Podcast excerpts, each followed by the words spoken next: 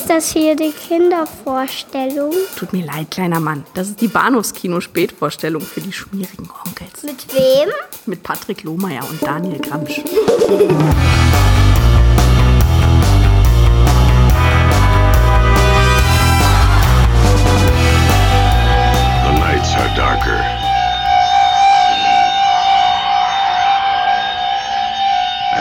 Night is when it happens in the Dunwich Horror.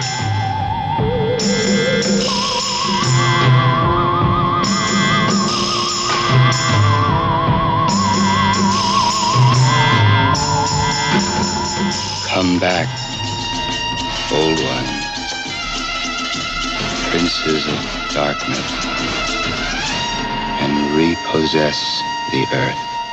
The Dunwich Horror, based on H.P. Lovecraft's terrifying tale of those who explore the unspeakable. Starring Sandra Dee, Dean Stockwell, Academy Award winner Ed Begley, Sam Jaffe,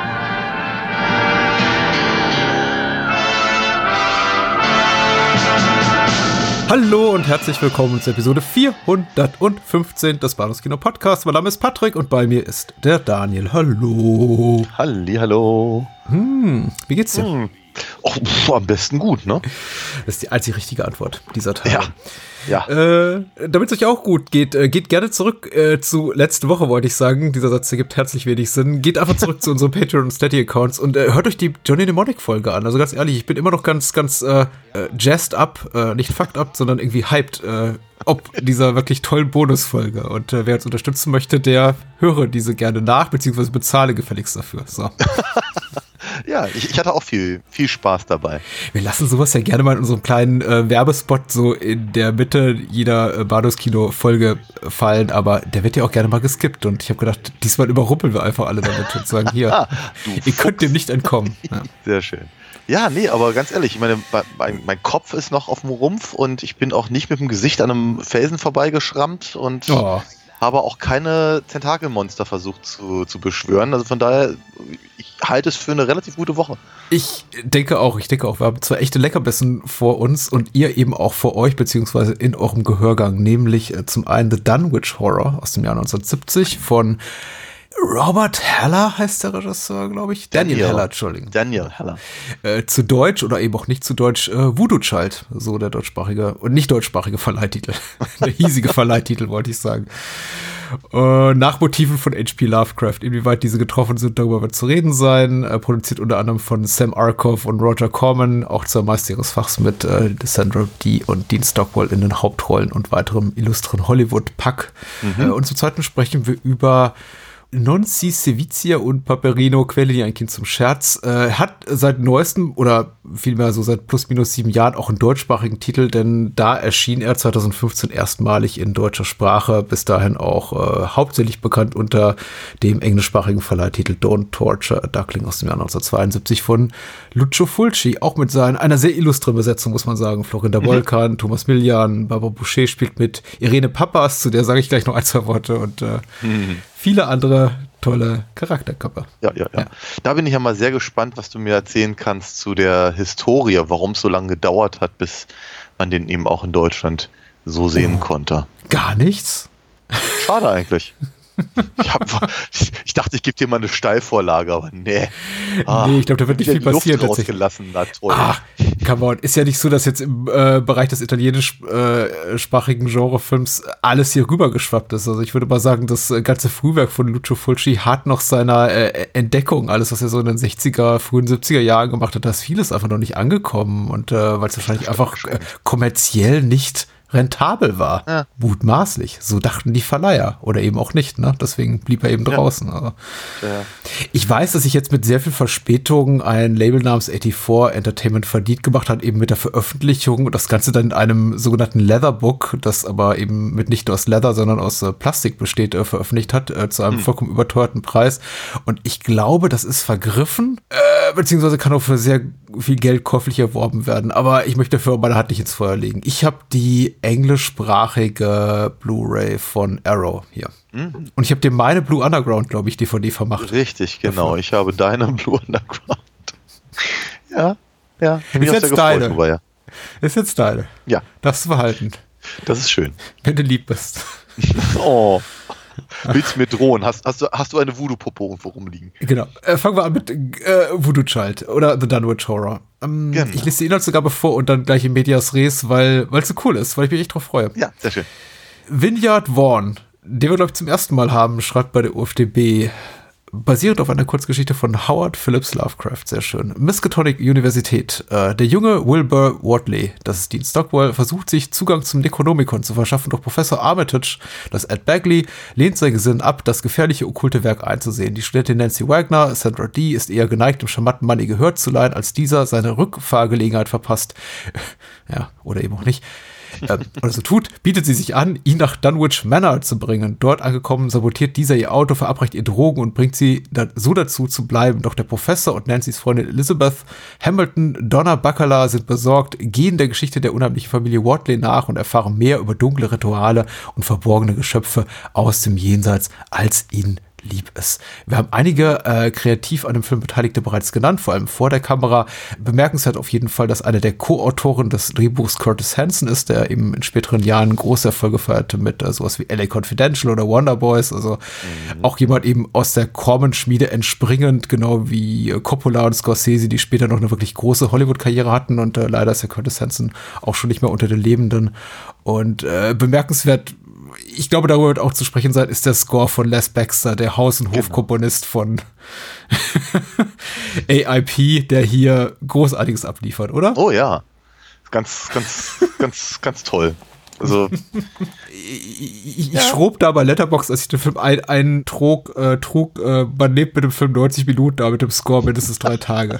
Ich summe ihn immer noch so vor mir her. Also es ist wirklich schwer, ihn loszuwerden. Und es Ja. gibt drei oder vier so Stücke auf dem Soundtrack, die wirklich, wirklich bleibend sind. Und ich habe mich gefragt, habe ich die woanders schon gehört oder warum ist das so? ja, keine Ahnung. merkwürdig nicht, vertraut. Ist etwas sehr sehr ins Ohr gehend. Ne? Und, Hm. Aber eben auch interessant, wie, wie, wie, wie die Musik hier eingesetzt wird, fand ich jedenfalls, weil es Mhm. ist halt eher, eher wie so eine Art Fahrstuhluntermalung Mhm. und weniger eine äh, präzise, äh, präziser Einsatz, um bestimmte Szenen zu unterstützen. Es ist echt, es, es hätte jemand ein Radio irgendwie neben dem Film laufen, habe ich das Gefühl gehabt. Äh, ja, aber auch mein Eindruck, äh, was natürlich äh, reichlich Gelegenheit bietet, immer den Score auch zu spielen, wenn er wahrscheinlich gerade nicht gefragt ist, damit wir ihn äh, kaufen nach dem Kinogang. Ich weiß gar nicht, ob er damals auf Platte verfügbar war. Ich denke mal stark das nicht, aber mich hat's nicht gewundert, als ich ihn dann googelte, dass er in einer Special Edition wohl so vor 10, 12 Jahren bei einem ähm, ja, Specialty-Label auch erschienen ist, zumindest in den USA. Ich glaube, mittlerweile vergriffen. Und der Film auch gar nicht so unpopulär ist. Es gibt mittlerweile auch eine HD-Veröffentlichung von Shout, unter anderem in den USA und äh, nicht zu Unrecht, weil Ja. äh, ich kann jetzt schon mal vorweg schicken, ich fand den ziemlich toll. Ja, ja, ja, ja. Ich hatte auch, ich hatte auch richtig, ich meine, Dean Stockwell adelt ja nun wirklich so ziemlich jede Produktion, in der er drin ist, wo er gewesen ist.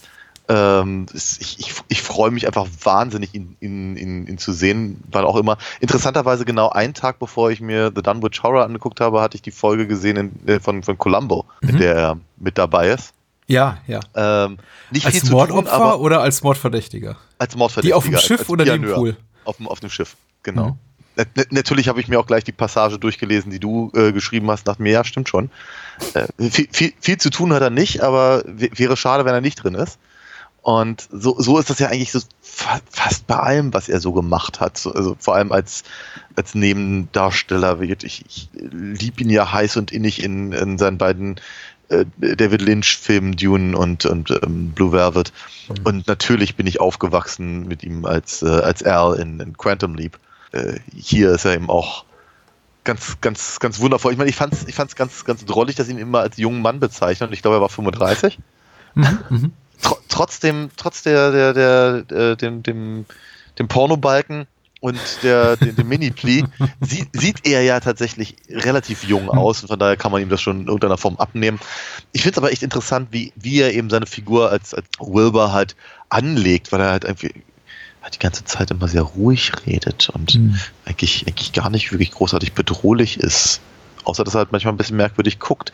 Ab und an, auch was die Einstellung anging, so ein bisschen an, an mich an Hitchcock erinnert gefühlt, also vor allem an Psycho. Mhm, Und äh, sowieso, ich, aber auch das, die, die, die gesamte Filmografie, äh, Filmografie, sag ich, die Cinematografie. Also ich fand es einfach sehr, sehr hübsch. Es war ganz interessante ähm, Einstellungen und Perspektiven und was man da so gemacht hat und was, was sich haben einfallen lassen mit dem wenig Geld, was sie zur Verfügung hatten, aber doch echt interessante Dinge zu, zu tun.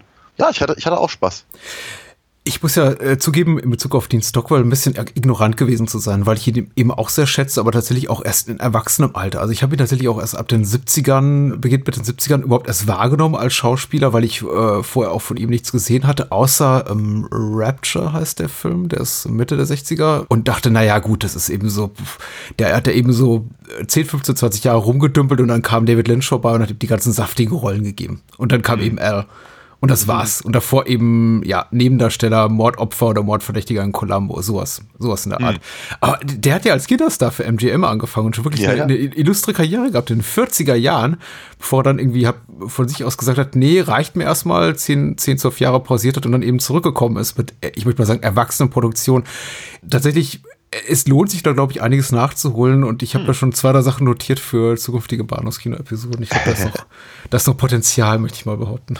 Ich, ich freue mich sehr drauf, ja. Du, ich hatte auch Spaß an dem Film. Ich weiß nicht, ob er wirklich als guter im eigentlichen Sinne Lovecraft-Film, also Lovecraft-Adaption taugt, weil ich habe da relativ wenig gesehen, was für mich so authentisch Lovecraftig, Lovecraftig, ja, ja. Lovecraftig wirkt. Er ist sehr atmosphärisch, muss man sagen. Ja. Er ähm, macht einige Dinge, die ich in äh, Produktion dieser Machart, die eben relativ günstig produziert ist und ja, ich würde nicht sagen, das ist, weil es ist jetzt kein inszenatorischer Schnellschuss da. Daniel Heller weiß schon, was er tut, aber man merkt eben, es ist kein, da, da, da stecken keine vielen Millionen Dollar hinter und große mhm. Stars mhm. und irgendwie grandiose Kulissen. Da wurde viel on Location gedreht. Da wirken Masken nicht immer ganz überzeugend. Da arbeitet man eben auch gerne mal mit optischen Tricks, wenn kein Geld ist da für, für die von dir benannten Tentakelmonster und so. Aber äh, ist adäquat merkwürdig, möchte ich sagen, für einen Lovecraft-Film. Oh ja. Aber ich habe den Dunwich Horror, den ich aus der Short Story kannte, und die kannte ich eben schon, auch wenn es ein paar Jahre her ist, dass ich sie gelesen habe, nicht wirklich wiedererkannt, weil ich glaube, da geht es noch ein bisschen ruppiger zu.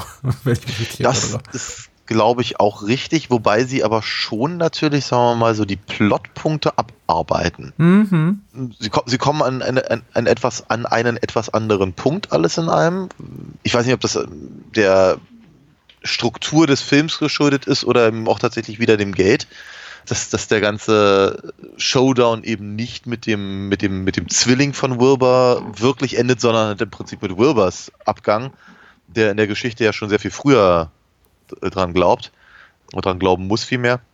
Aber ich, ich also sagen wir mal, wie gesagt, was, was, was so rein, rein die gesamte, äh, die gesamte Idee angeht und die ganzen Figuren, die Namen der Figuren mhm. und eben die Reihenfolgen und dass er dann eben versucht, äh, das Necronomicon aus dem äh, Museum zu, zu, äh, zu stehen und, und all diese ganzen Sachen, das ist, das ist, das ist ja im Film schon drin. Mhm. Aber er gibt sich, und da gebe ich dir natürlich völlig recht, er gibt sich jetzt nicht unbedingt Mühe, die verrückte Abartigkeit von, von Lovecraft in irgendeiner Form einzufangen. Ja, mal, mein, mein Vergleich mit Hitchcock kam nicht von irgendwo, äh, mhm. von ungefähr. Und ich würde eigentlich auch noch so ein bisschen Hammer Horror vielleicht drin sehen wollen allein, allein die gesamte Architektur halt in dem äh, äh hier in Dunwich Manor, mhm. die eben so ein bisschen, so ein bisschen Gothic angehaucht ist und, und, und äh, sowieso haben sie, haben sie viel Interesse an, was auch immer da auf dem Dachboden sich rumtreibt und sowas. und also, ne, also ich, ich habe schon das Gefühl, dass sie, dass das, das ist schon sehr aus seiner Zeit oder vielleicht sogar ein bisschen zu spät, wenn man so möchte. Also ne, also sagen wir, die, die Hochphase des Hammers äh, hatten sie eben auch vielleicht schon äh, abgepasst. Ähm, aber wir, es, ist, es, ist nicht, es ist nicht so, als hätten sie einfach nur den Namen drauf, ge, drauf gepappt und gesagt, hey, hier, Lovecraft. Mhm. Ne? Und ähm, ja. Und auch, auch äh, sagen wir mal, der Versuch eben den, den tatsächlichen Horror äh, wird mit dem mit den wenigen Mitteln, die sie hatten, eben dann aber mit psychedelischen Kameratricks und Verfärbungen und Zeugs irgendwie darzustellen, ist nicht eher rührig. Ich finde das, ich finde das schon, ich finde es, ich es nicht uninteressant tatsächlich, so an die Sache ranzugehen.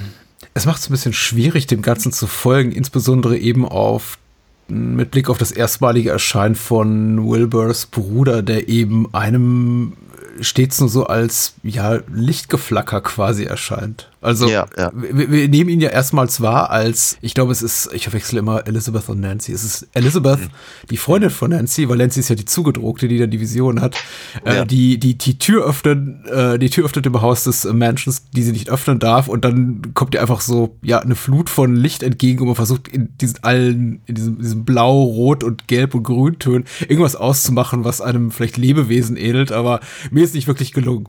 Und irgendwann Ja, erwidert haben- dankenswerter, weiß ich jemand später mal, was das eigentlich ist. Ja, also sagen wir mal, sie haben, sie haben irgendwelche Pappmaché-Schlangen oder sowas dann rumgewirbelt. Das das kann man, glaube ich, schon er erkennen, dass halt da so z- z- 20 Halloween-Dekorationen irgendwie vor dem Lichtgeflacker Mhm. rumgewirbelt werden. Ja. Äh, Wie das ja häufig bei solchen, also gerade Filmen dieser Art so ist, ich glaube, das, was sie damit meinen, ist mir persönlich immer wichtiger als das, was sie tatsächlich zeigen Oh ja. Ich, ich bin dem Film nicht mal böse darüber, dass er eben ähm, äh, die, die, die, die vers den versprochenen deformierten Zwilling nicht wirklich zeigen, sondern dass sie halt halt diesen, diesen, diesen Cop-Out quasi da machen mit dem, mit diesen psychedelischen Lichtern, Mhm. weil ich irgendwie denke, das, das, ich weiß, was ihr meint und ich finde das, ich finde das gut und ich kann mich da darauf viel, viel mehr einlassen, als hätten sie eben halt wirklich ein billiges Gummimonster da äh, reingemacht oder irgendwie Mhm. Stop Motion oder irgendwas in der Richtung, was eben unter Umständen albern ausgesehen hätte und nicht funktioniert hätte. So ist es halt dann doch noch. Es hat, es hat einfach eine gewisse künstlerische Ebene, möchte ich sagen.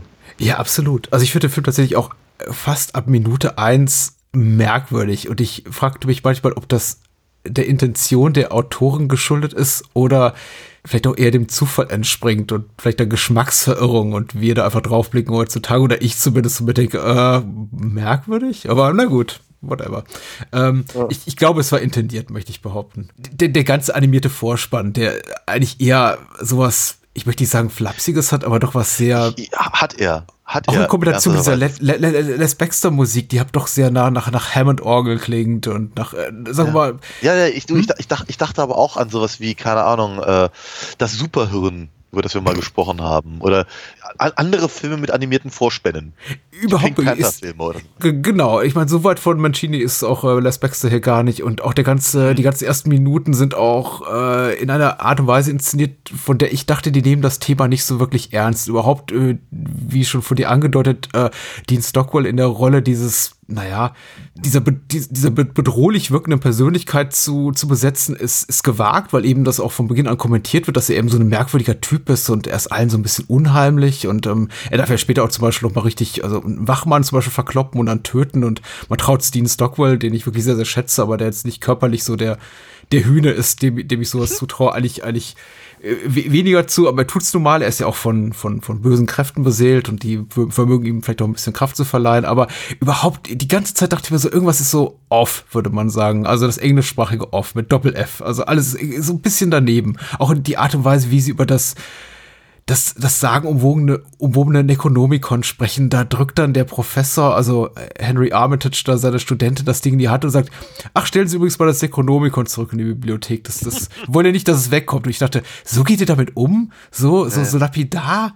Mit diesem Schatz, mit diesem literarischen, okkulten? Also sagen wir mal so, der Film ist authentisch gruselig und unheimlich und atmosphärisch unglaublich dicht. Aber die ersten zehn Minuten lassen es nicht erahnen, wie sehr dieser Eindruck später überwiegen wird, weil ich dachte, wir wären fast in so eine Art Parodie, möchte ich nicht sagen, so weit würde ich nicht gehen, aber es hatte schon was Komödienhaftes zu Beginn. Oder Lustspielhaftes. Ja, ich wei- hm, okay. Ich, ich glaube, ich weiß, was du, was du meinst. Ich habe es, ich hab's, glaube ich, nicht ganz so sehr Mhm. so empfunden. Ich glaube, der Eindruck täuscht nicht.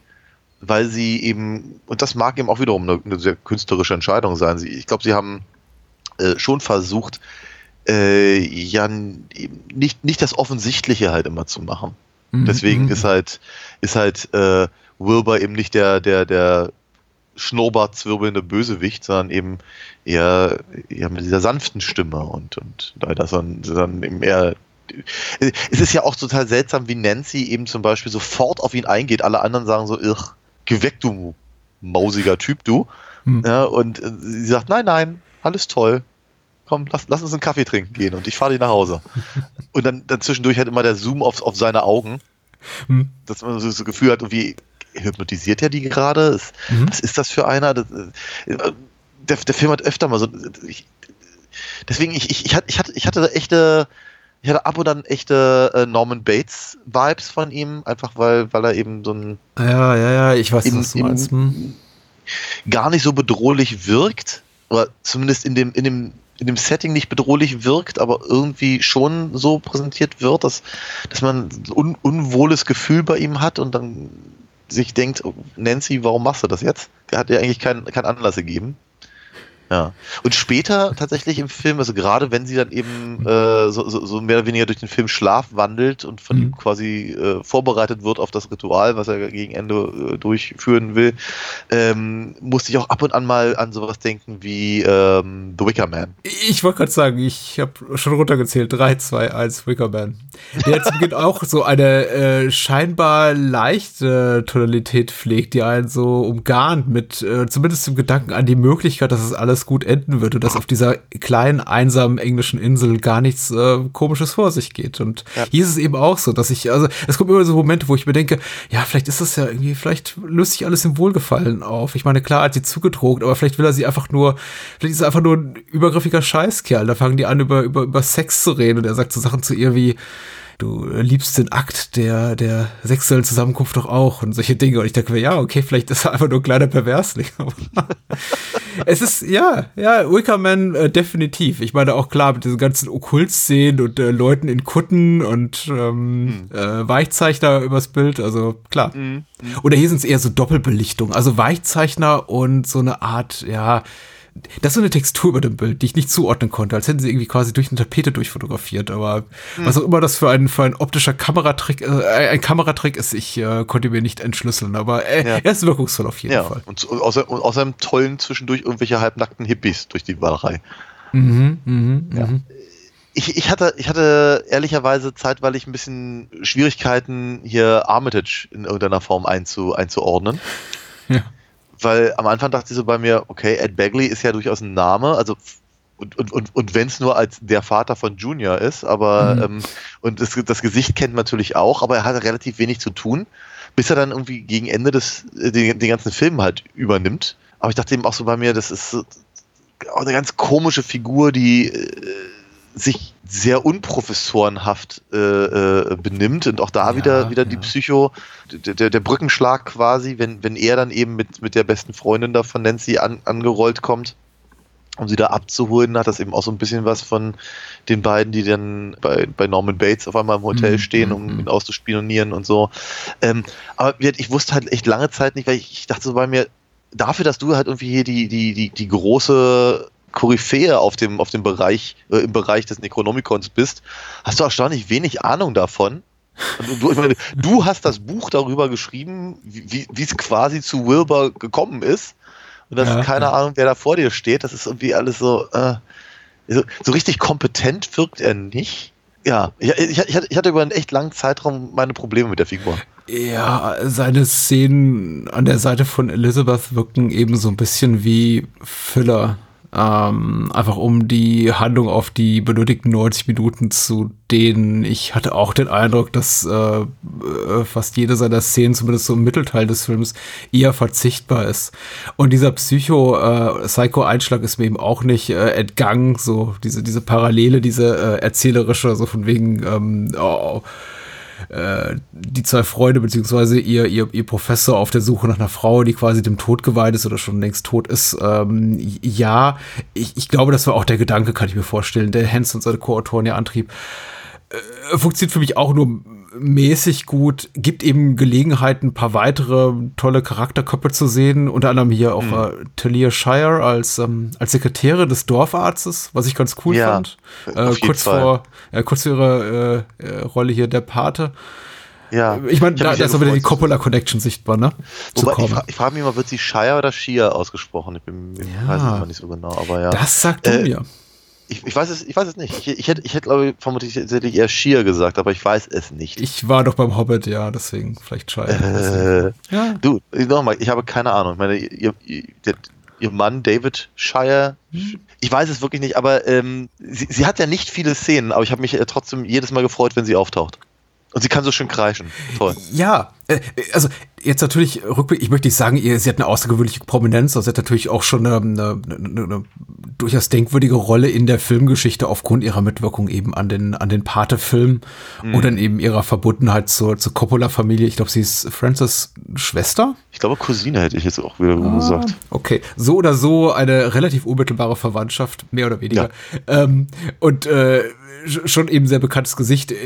Äh, umso merkwürdiger, dass Nein, sie eben hier äh, sehr schön. Umso merkwürdiger, dass sie eben hier in einer sehr kleinen, fast bedeutungslosen Rolle zu sehen ist. Und äh, kurz Mhm. für, sie, sie, sie lebt dann auch ab. Also sie beißt dann auch ins Gras äh, durch einen Autounfall gegen Ende des Films. Und wenn man da einmal zu oft blinzelt, übersieht man sie sogar. Also ich habe mich tatsächlich, ich, ich habe einmal weggeguckt kurz äh, und dann krachte das Auto in, in einen Baum oder irgendwie eine, eine, in, in, in die Böschung und ich dachte, wer saß da am Steuer? Ach stimmt, Sie- Shear oder Shire. Ich meine, sie, sie krabbelt ja noch raus und wird dann halt von, von, vom, vom Zwilling noch angefallen. Fallen. Ja, aber die Kopie, die ich gesehen habe, ist so, war so schlecht, ich konnte ihr Gesicht nicht erkennen. Achso, okay, ich habe das, ich hab, ich hab das eigentlich ganz gut erkennen können. Du hast auch Adleraugen. ich habe ich hab eine Lupe als Brille. Ähm, genau, aber tatsächlich, vielleicht kannst du mir erklären, was tatsächlich aus dem Zwilling wird, weil der verschwindet tatsächlich einfach aus dem Film, soweit ich das mitbekommen habe. Äh, ja, der verschwindet, so habe ich das auch betrachtet, ja. Aber genau erklärt, wie das so Ganze so vonstatten geht, wird eben nicht. Also es gibt ein paar expositorische Momente, eben mit Armitage am Ende des Films, wo noch mal alles erläutert, was da passiert ist und wer was wann wo ist. Und ähm, Hm. ja, dann ist der Zwilling irgendwann weg. Ja, Ja. darf noch ein paar Dorfbewohner umbringen, also vielmehr die fallen alle rum, während, während, während das Licht flackert. Es ist so, ich meine, was Armitage eben da so praktiziert, ist eine Art Exorzismus. Aber er funktioniert, glaube ich, in, in meiner Erinnerung auf dem Papier, in eben der Lovecraft Short Story, die ist so 15, 20 Seiten lang, wenn ich es richtig in Erinnerung habe, sehr viel besser, weil es eben abstrakter ist und weil eben Lovecraft das nicht, also quasi wir als natürlich Leserinnen und Leser, die die die Lücken im Text quasi in unserer durch unsere Fantasie einfüllen und dann äh, ausmalen, wie das Ganze denn eben wirken könnte. Wenn man das natürlich jetzt auf, auf Zelluloid bannen muss, diesen Exorzismus, also diese Austreibung des bösen Geistes des Bruders, äh, da saß ich eben auch davor und dachte, was genau hat er jetzt gemacht? Ach, es ist er weg. Okay. Na, scheint ja geklappt zu haben. Aber es ist ein bisschen unspektakulär. Also, ich sag mal so, der Film hat eine grandiose letzte Einstellung und die rettet eben vieles. Aber hätte der Film jetzt unmittelbar nach diesem, ich nenne es mal Exorzismus geendet, wäre ich etwas enttäuscht gewesen. Ja, äh, Der ist so ein bisschen antiklimaktisch. Genau, ich meine, das mit dem Exorzismus kommt natürlich auch nicht von irgendwo her. Ich meine, glaube ich, der französische Titel ist, glaube ich, auch äh, Le Nuit de l'Exorcisme Exorcisme oder so ähnlich. Von mir aus, ja, gerne. Ich, ich, ich, hatte, ich hatte es tatsächlich. Voodoo etwas Child anders- auch von mir aus gerne. Also. Ich habe es ich hab's ehrlicherweise etwas anders wahrgenommen, muss ich ganz ehrlich gestehen. Aber vielleicht, vielleicht war ich auch einfach schon zu müde. Für mich sah das halt eben wirklich so aus, als würde der, ähm, der, der, der Zwilling halt Amok laufen. Ähm, und, und dann ein paar von den Dorfbewohner, Bewohnern feuern auf ihn mit ihren Schrotflinten. Und während die alle noch hin, also hin und umfallen, kommt eben, äh, kommen hier Dr. Corey und, äh, und, Dr. Armitage dann äh, dort an, wo äh, Wilbur gerade versucht, äh, ähm, die, die, die, die, die, die Alten zu wecken, indem er Nancy opfert. So, und, und, und äh, Dean Stockwoods Figur äh, ruft halt irgendwelche, irgendwelche merkwürdigen Sachen und das tut dann Armitage, also Ed Bagleys Figur, eben auch. Daraufhin wird er wird, wird Wilbur abgelenkt und vom Blitz erschlagen. Ja. Und damit ist der Film vorbei.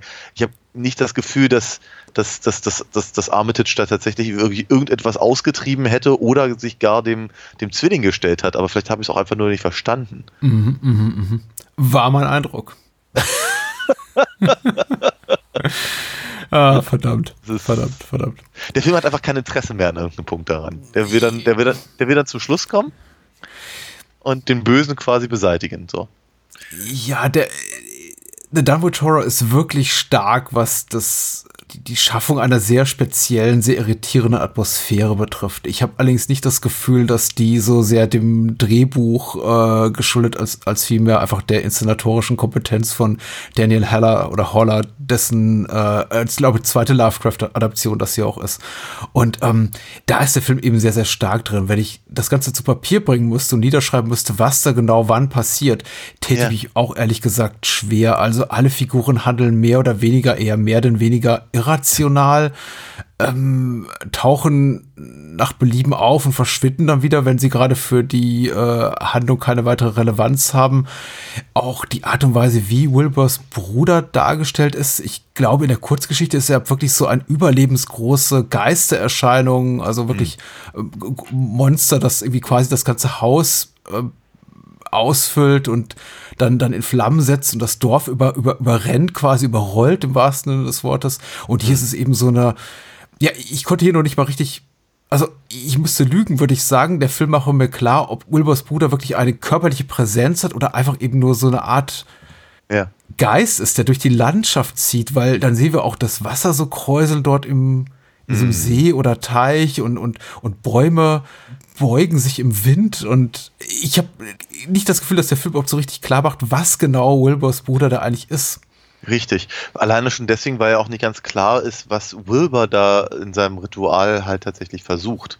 Ne? Will er jetzt äh, äh, Cthulhu und, und Konsorten äh, wieder auf die Erde holen? Geht es darum, dass er seinen, seinen, seinen, seinen dämonischen Vater äh, quasi ähm, dazu bringen will, eben auch Nancy einzufahren? Oder ist das, was wir da sehen, weil da, wir sehen ja kurz bevor er vom Blitz getroffen wird, sehen wir ja irgendwie so ein, so ein, wie so ein Pappmaché-Monsterchen. Ja, Ist ja. das vielleicht der Bruder?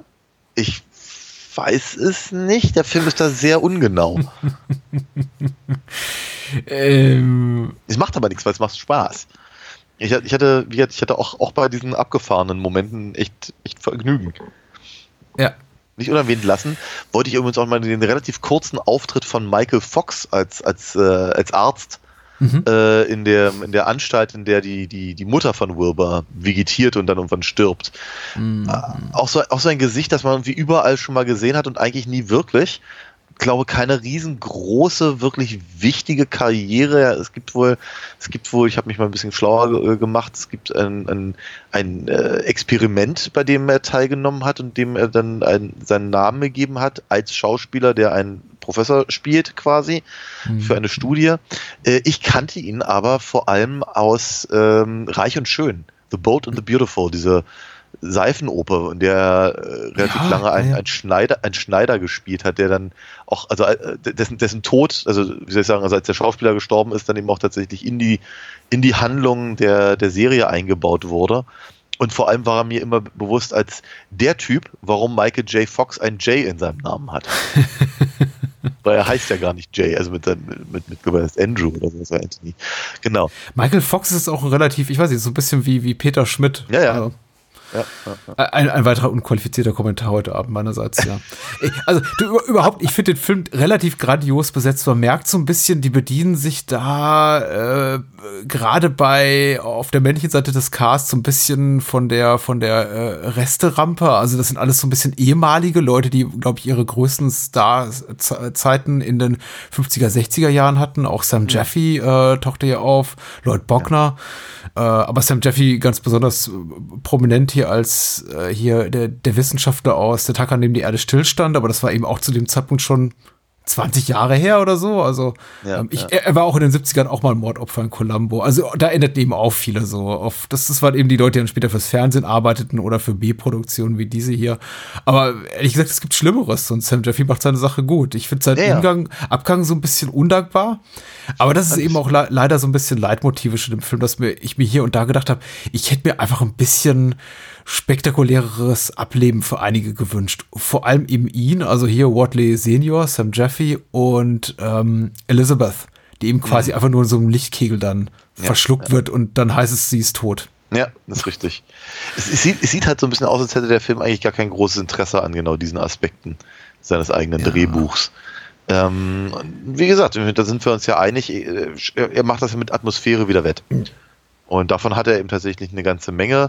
Und ähm, ja, der ist weit davon entfernt, ein, ein, ein, filmisches oder äh, Genre-Meisterwerk zu sein. Aber ähm, ich, ich fand ihn halt echt putzig, ja, und, und ähm, mit, der, mit, der, mit der Spaß gemacht.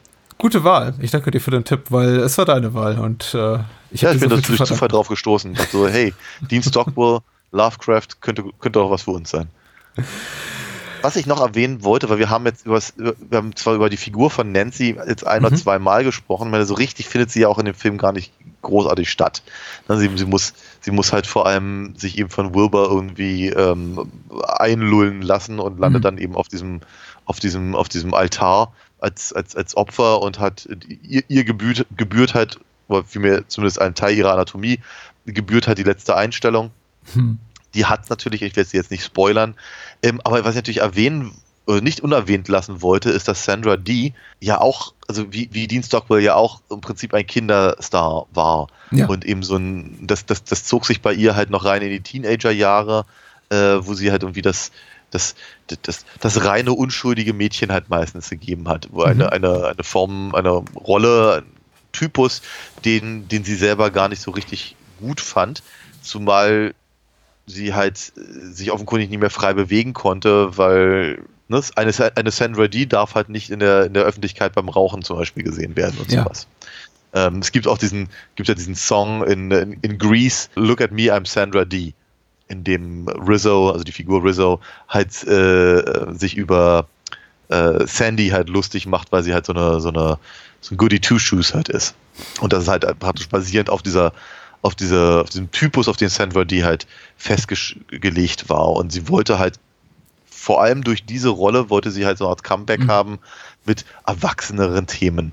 Äh, ist ihr, glaube ich, nicht so richtig gut gelungen. Ich glaube, glaube ihre, ihre Karriere war danach dann einigermaßen tot bei ihr ist wirklich erstaunlich, weil sie ja wirklich so im, im Kontext von, von Teen-Comedies, nicht Teen-Comedies, aber eben auch Teen-Romanzen und so ein wirklicher Superstar war. Also äh, man erinnert sich heute, glaube ich, nicht mehr dran, gerade nicht hierzulande, aber sowas wie Gidget, in dem sie ab die, die titelgebende Hauptrolle gespielt hat, das war ein Riesenhit. Mhm. Das war, das, das, das war ein Mega-Hit. Und dann für jemanden wie sie mit ihrem Star-Status in einem bestimmten Genre äh, zu sagen, okay, jetzt mache ich kleinbudgetierte Genrefilme, einfach um dieser, diesem TD etwas Dingsbums zu entkommen, das ich nicht mehr weiter darstellen will. Oder ja. in den Auflagen von, von Universal, die, wie du es gerade richtig beschrieben hast, sehr restriktiv waren, was so ihre, ihre, ihre Star-Persona und die Darstellung eben selbiger ihres Privatlebens betraf. Also das ist schon, schon bemerkenswert.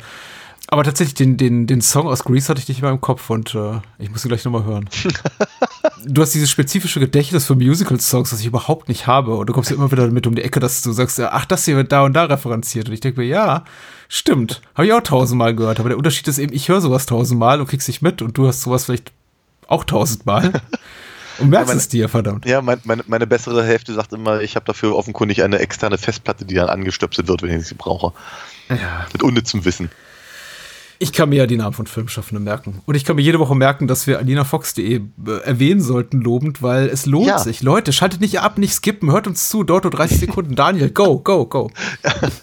ich möchte mich vor allem als an, an allererster Stelle mal bei Daniel äh, bedanken. Also, ne? Es gibt auch noch andere Leute mit meinem Namen. Der Ach. hat nämlich tatsächlich diese, ja, ja, der hatte diese Woche nämlich einen, ähm, ein, ein Sammelband äh, bei mir äh, bestellt äh, mit einer mit einer ganz wundervollen Zeichnungsidee, die ich natürlich auch liebend gern umgesetzt habe. Ich durfte nämlich einen He-Man zeichnen, was ich natürlich ganz ganz toll fand.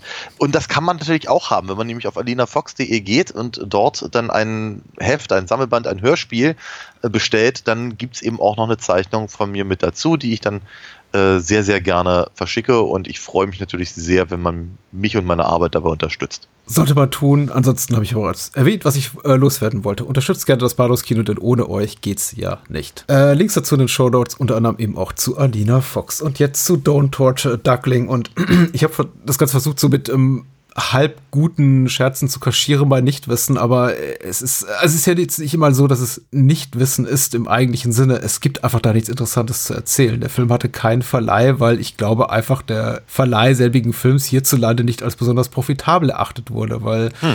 das Thema vielleicht einfach nicht kommerziell genug ist. Lucio Fulci natürlich auch vor sowas wie Zombie Due, also Voodoo, Schreckensinsel der Zombies, keinen wirklichen Ruf hatte in ja. Deutschland. Und als er denn eben hat, hatte, wollten Leute lieber sowas sehen wie, ja, Haus an der Friedhofsmauer oder den Zombie am Glockenseil, als äh, Hm. zehn Jahre zurück in seine Karriere gehen, um sich sowas anzugucken wie ähm, Don't Torture Duckling über Catholic Guild und Ja. solche Sachen in der, in der süditalienischen Provinz. Also Ja. das wird die einzige Erklärung sein. Kein Interesse. Es kostet Geld, Filme prüfen zu lassen. Also sich Ja. eine Freigabe dafür zu holen für den Vertrieb, äh, eine Altersfreigabe. Der äh, Film wird tatsächlich einfach nur ohne, ich glaube mit dem äh, Sticker keine schwere Jugendgefährdung äh, vertrieben und jetzt eben auch nicht mehr ist vergriffen. Ich habe tatsächlich auch die, die, die deutsche Fassung nie gesehen. Wobei, das, das interessiert mich, ja- würde mich ja schon mal interessieren. Ne? 2015, glaube ich, war es ja äh, ein, ein Film von 72 synchronisiert. Ist ja sicherlich was ganz anderes, als wenn der halt 72 synchronisiert worden wäre. Einfach die Art und Weise, wie, wie, Ja, wie ja. Äh, was eingesprochen wird und was dürfte sich in den 40, 50 Jahren deutlich äh, äh, geändert haben. Ich finde es tatsächlich ein bisschen schade, weil ich natürlich auf die Art und Weise gar keine Möglichkeit gehabt hätte, diesen Film mal zu sehen, bevor du mir nicht eben die DVD mal vermacht hättest. Und ich glaube, mein Leben wäre ärmer ohne. Also von daher. Oh, das freut mich. Gut, das Ja. sind ja gute Vorzeichen, ja. Diese. Synchro-Geschichte zieht sich auch so ein bisschen leitmotivisch, zumindest jetzt äh, von unserer letzten regulären Folge in diese, weil wir hatten es ja auch im Falle von Assault und Precinct 13, also Assault Mhm. Anschlag bei Nacht auch schon den Fall, dass wir einen Film hatten mit einer ähm, in den Augen vieler nicht gelungenen äh, deutschen Bearbeitung, in der eben quasi der Score von Carpenter in der Endlosschleife über den Ja. in die deutsche Tonspur gelegt wurde und dann eben Anfang der 2000er nochmal eine Synchronisation erstellt wurde für eben diesen Film, die eben werketreuer ist, aber eben überhaupt nicht mehr das bietet, was also die Erwartungshaltung bedient, die ich an der Synchronisation für einen Film aus den 70er Jahren habe, weil Mhm. ich weiß nicht, die Tonqualität einfach so nicht mehr stimmt und die Qualität Ja. vielleicht durch der Sprecherinnen und Sprecher nicht mehr gegeben ist. Mhm. Ich kann meinen Finger nicht drauf legen, aber äh, bei Assault bin ich auch komplett versaut, will heißen, ich habe einfach den Film so oft in seiner zugedudelten äh, alten Version, deutschen Version gesehen, dass ich da nicht mehr unbefangen auf die neue äh, Version gucken kann. Bei Mhm. Don't Torture Duckling, also Non Si Servizio und Paperino wäre es was anderes. Also da würde mich tatsächlich auch mal interessieren, was die hierzulande gemacht haben. Also für die hiesige Ja, Fassung. muss man ganz ehrlich sagen, also nochmal, äh, die äh, englischsprachige Synchronisation, die zumindest ich jetzt hier gesehen habe, Mhm. ist jetzt auch noch nicht The Yellow from the Egg quasi. Hm. Ich, ich, ich, ich habe verstanden, was sie meinten und ich bin ganz froh, dass sie, dass, dass sie es halt natürlich einfach. Also, oder hast gesagt, ich glaube, ich hätte ihn gerne auf, Eng, äh, auf Italienisch gesehen mit Untertiteln. Mhm. Ähm, wäre mir, wäre mir, glaube ich, etwas lieber gewesen, weil ich glaube, gerade die etwas aufgeregteren Szenen kämen, glaube ich, auf Italienisch etwas authentischer rüber. Ich habe das Gefühl, die, die englische Fassung hat sowas, das sehr zurückgenommenes oder fast schon dumpfes in irgendeiner Form. Ich habe das Gefühl, es sind sehr, sehr viele Dinge, die keinen Sinn ergeben. Also im Englischen sagt man, glaube ich, non sequitur. Mhm. Wo ich mir dachte, re- redet man so? Komisch. Also irgendwie hm, verwirrt mich jetzt. Äh, ni- nicht, nicht immer super passende Stimmen und so. Und also, war, ich, ich, ja, wird einfach rein mit der Tonspur war ich jetzt nicht super glücklich. Äh, rein mit dem visuellen allerdings sehr. Sehr schön. Und auch, auch, auch rein, rein strukturell, was der Film so zu bieten hat. Äh, ich glaube, ich glaube, wann, wann immer wir über Fulci bisher gesprochen haben, ähm, ist, glaube ich, schon klar geworden, ich riesengroßer Fan werde ich, glaube ich, nicht mehr. Mhm. Ähm, ist nicht so ganz, ist, ist, ist nicht so ganz meine Wellenlänge alles in allem. Das bezieht sich auf, auf keine Ahnung, The Beyond zum Beispiel hatten wir ja auch und, Mhm. und den, den, das Glockenseil und so und all diese Sachen. Ähm, wo, wo, wobei ich aber die, die, die Reize sehr wohl verstehe oder, so, oder auch durchaus sehe. Und ähm, jetzt hier bei Don't Torture a Duckling habe ich ja zumindest das Gefühl, dass das eben auch eine, rein von der Story her, eine ähm, nicht zu unterschätzende Relevanz hat. Oh, auf jeden Fall. Und äh, das, das macht eben auch, äh, wo lässt mich eben auch ein bisschen milder damit umgehen. Aber äh, ja, der, der Film sieht aber auch wahnsinnig gut aus dabei. Und er hat eben wird auch, genauso wie der andere, den wir da gerade hatten, äh, sehr viel Atmosphäre, eine andere logischerweise. Ich, ich fühlte mich, ich fühlte mich, gerade vom, vom, vom Hundertsten zum Tausendsten, Oh, aber ich fühlte, ich, ich fühlte mich immer so hin und her gerissen, weil zw- zwischenzeitlich dachte ich, ach, eigentlich ist da ganz schön in der Gegend. Und dann, da, dann dachte ich so bei mir, boah, ist das trostlos. Mhm. Und dann dachte ich so bei mir wieder, es, es fühlt sich so echt an, so authentisch. Und dann dachte ich eben auch wieder, oh, es ist irgendwie echt ernsthaft so, so, so, so, so, sowas passiert da irgendwie in der, in der italienischen Pampa. Also Mhm. es ist so, es ist hin und her und, und, und, und, und her und hin. Äh, Ganz, ganz, ganz eigenartig. Weil, ich, ich, weiß, ich weiß gar nicht so genau, wie es mir bei dem Film eigentlich ging. Mhm. Na, mein Blick auf das Dorfleben ist ja ein bisschen anderer als, als deiner. Das hatten wir das ein oder andere auch schon mal, wobei ich natürlich nicht dermaßen, das ist jetzt sehr, sehr böse, ist auch wahrscheinlich so gemeint, äh, hinterwäldlerisch aufgewachsen bin, wie es diese Dorfgemeinschaft hier ist. Also das ist ja wirklich ein, ein, ein winzig kleines Dorf und die leben ja quasi in, ich möchte mal sagen, also mich wundert schon, wenn, wenn da gelegentlich mal ein Telefon klingelt. Man hat schon äh, öfter mal das Gefühl, die haben kaum, kaum elektrisch Strom oder fließend Wasser. Ähm, in der Polizeistation sieht es noch relativ modern aus und sieht auch, da arbeiten Leute, die ihren Job gut machen. Überhaupt äh, hat mich sehr gefreut, dass hier die meisten Leute ihren Job gut zu machen scheinen. Auch der äh, Journalist eben auch eine gute Arbeit macht, also seinen Job ordentlich macht äh, und äh, hier überhaupt keine Dummbatzen rumlaufen. Also erstmal eine Riesenerleichterung.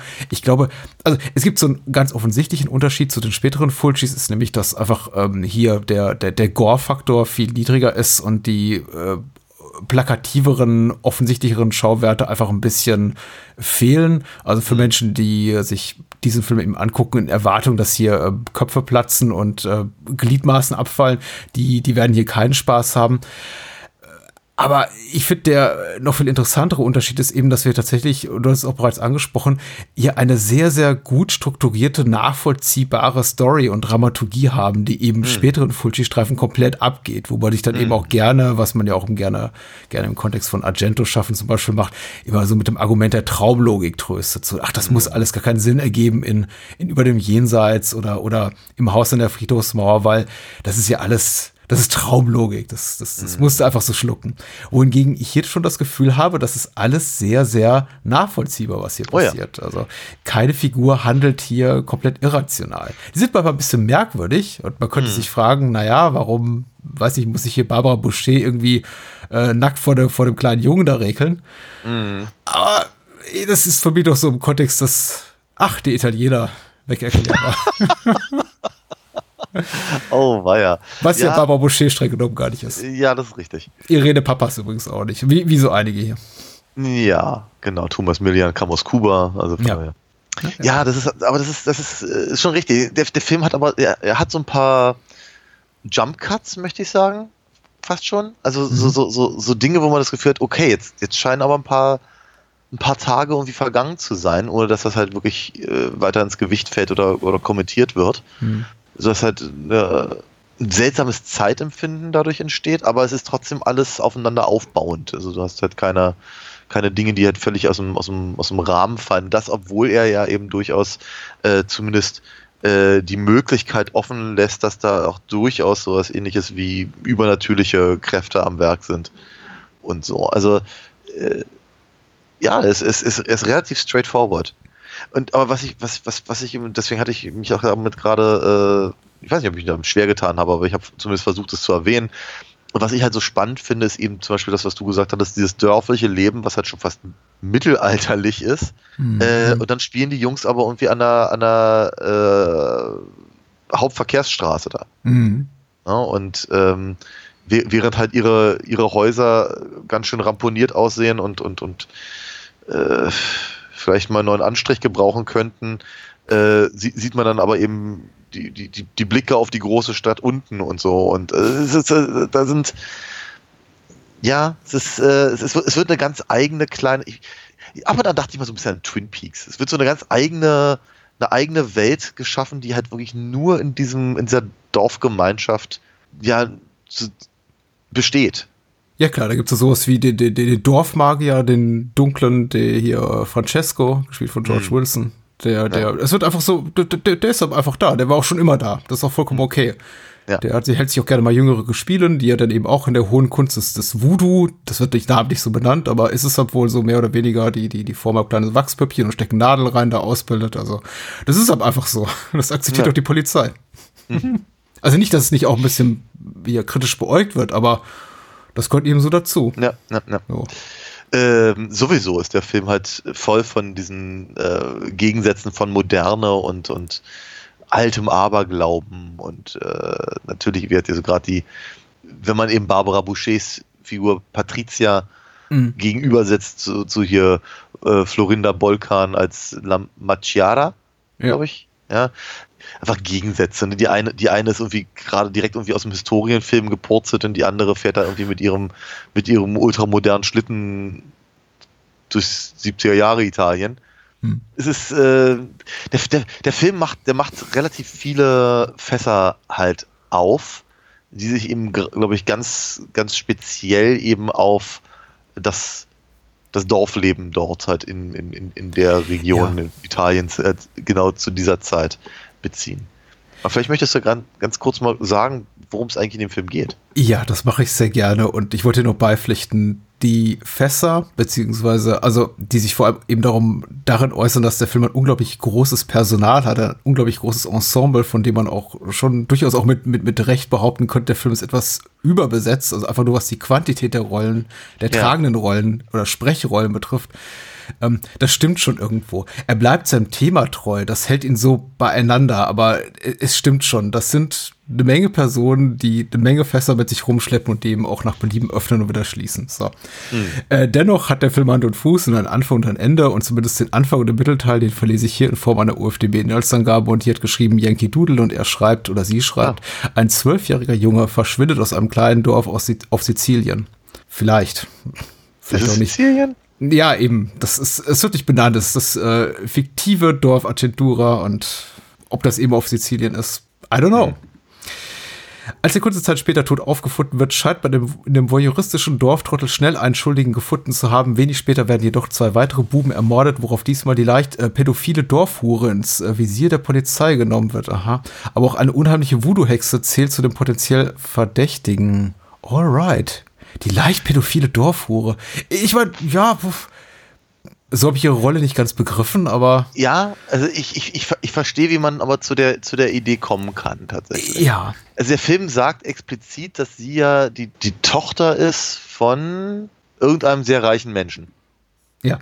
Und aus irgendeinem merkwürdigen Grund mehr oder weniger dazu verdammt ist, halt in diesem, in diesem Dorf halt irgendwie aus dem, aus dem, aus dem, aus dem, aus dem Licht der Öffentlichkeit zu sein, weil sie eben Drogenprobleme hat und sowas. Sie, es, es wird mit ihr so ein bisschen umgegangen, als wäre sie die Dorfhure, um mal das Wort aufzugreifen.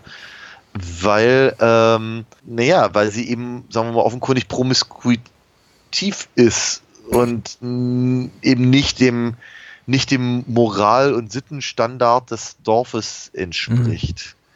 Aber das ist schon, also sagen wir, das, das halt auch als auf, auf Dorffuhre zu reduzieren, ist, glaube ich, ein bisschen kurzsichtig da an der Stelle. Ähm, als quasi Entschuldigung für Yankee Doodle muss man dazu sagen, die Inhaltsangabe ist 20 Jahre alt und ich weiß nicht, welche oh. Version ihm davor lag, in ja, we welcher Form der Untertitelung, was auch immer. Das kann natürlich da auch reinspielen, dass man sich sowas anguckt und denkt, ah, okay, und dann vielleicht die falschen Schlüsse zieht, weil man vielleicht der, der Sprache nicht ganz folgen kann. Ich ja. weiß es nicht jetzt, rein, reine Kaffeesatzleserei, ja. Aber ich habe auch gestockt und dachte mir doch bei nochmaligen drüber nachdenken für ungefähr dreieinhalb Sekunden, ja, doch, ja, doch, klar, könnte schon sein. Der Film macht sie auch nicht ganz eindeutig, wie er überhaupt die, die Präsenz einiger Figuren hier nicht ganz eindeutig klarstellt, warum die genau da sind, was sie da eigentlich genau tun. Ja. Es spielt letztendlich auch keine Rolle. Es macht den Film, es lässt den Film sich so schön eingelebt anfühlen, eben dadurch, dass nicht alles erklärt wird, sondern eben auch einfach die, die Präsenz von Patricia als eben diejenige, die da nackt in ihrem Wohnhaus rumlümmelt und offenbar sich da irgendwie bedienen lässt von dem Nachbarsjungen. Das wird eben einfach so akzeptiert. Also auch der Junge mhm. ist ja tatsächlich etwas konsterniert, aber anscheinend ist es keine, nicht etwas, mit dem er nicht gerechnet hat oder das vielleicht nicht auch sogar schon mal erlebt hat. Es hat natürlich immer so Geschmäckle, wenn eine erwachsene Frau das tut, mhm. äh, oder überhaupt ein erwachsener Mensch mit einem kleinen Kind. Der Film ist aber moralisch so verkommen, möchte ich mal behaupten, dass es nur eines eben von vielen Elementen ist, ähm, von dermaßen vielen, dass es fast schon in Vergessenheit gerät im, im, im Laufe der Handlung, bis ich eigentlich, ja. glaube ich, spätestens bei Minute 30, 40 an einem Punkt bin, an dem ich mich frage, ach, wer hat sich noch mal nacken gemacht vor dem Jungen? Ach, stimmt ja. Na, zum Glück ist der Junge tot. nee. aber, uh. aber ich meine, das ist ja das Leitmotivische an dem Film, dass das böse Wort schon wieder, äh, es zeigt eigentlich so die, die, die Verkommenheit und Skrupellosigkeit und Doppelmoral dieses italienischen Dorflebens und da ist ist eben die große Stärke des Films. Gar nicht mal so in seiner Figurenzeichnung oder in seiner wahnsinnig spannenden Story, die auch ja, so vorhersehbar wie konsequent eigentlich nur ist, aber einfach in der Art und Weise, wie sie dieses äh, furchtbare, furchtbare Landleben dort zei zeichnet, nämlich immer so Ja. als diesen Mix aus, wie du schon richtig beschreibst, so pittoresker Landschaft, dann immer eben durch, durch, durchzogen von äh, einem Autobahnhochbau und äh, Kindern, die Tiere quälen, Szenen von Prostitution, die zwei Frauen sich da mit den Männern da in die Büsche beziehungsweise in diese Ruine da rein rein äh, verschlagen. ja. Genau, äh, genau, dann wird Giuseppe, der Dorfdepp, gemobbt und dann eben auch gleich als er- erster Mordverdächtiger an die Polizei abgeliefert. Also eigentlich ist alles ganz furchtbar. Und dennoch Mhm. tun alle immer so, als gäbe es da gute, heilige Werte zu bewahren. Eigentlich die ganze Zeit. Es wird immer nur darauf, darauf referenziert oder rekurriert, da, dass Menschen sagen so, aber das, so sind wir eigentlich gar nicht. Also, äh, und auch hier, äh, äh, also ganz besonders intensiv neben in den Szenen, in denen da Machara, also Florinda Bolkan, da bespuckt wird von den Dorfbewohnern. Und ich Ja, denke mir, ihr seid, ihr seid viel schlimmer als sie. Ja, ja, ja, ja. Ja, ja, total. Der, der, ja, der, Film, der Film hat nur sehr bedingtes Interesse an, am, am, am Aufklären des Mordes tatsächlich, oder der Morde. Ähm, das ist eher, eher ein Anlass dafür, um, um auf die anderen Sachen zu gucken, wie wird damit umgegangen, was macht das mit der Dorfgemeinschaft, die eigentlich drauf. Und äh, das Ganze, was du gerade beschrieben hast, kulminiert ja eben dann in diesem Angriff auf, auf, auf La Maggiara, wo dann eben drei, vier Männer eben aus dem, aus dem Dorf das Gesetz quasi in die eigene Hand nehmen und sie eben zu Tode prügeln. Äh, auf durchaus sehr unangenehme und, und, und beeindruckende Art und Weise.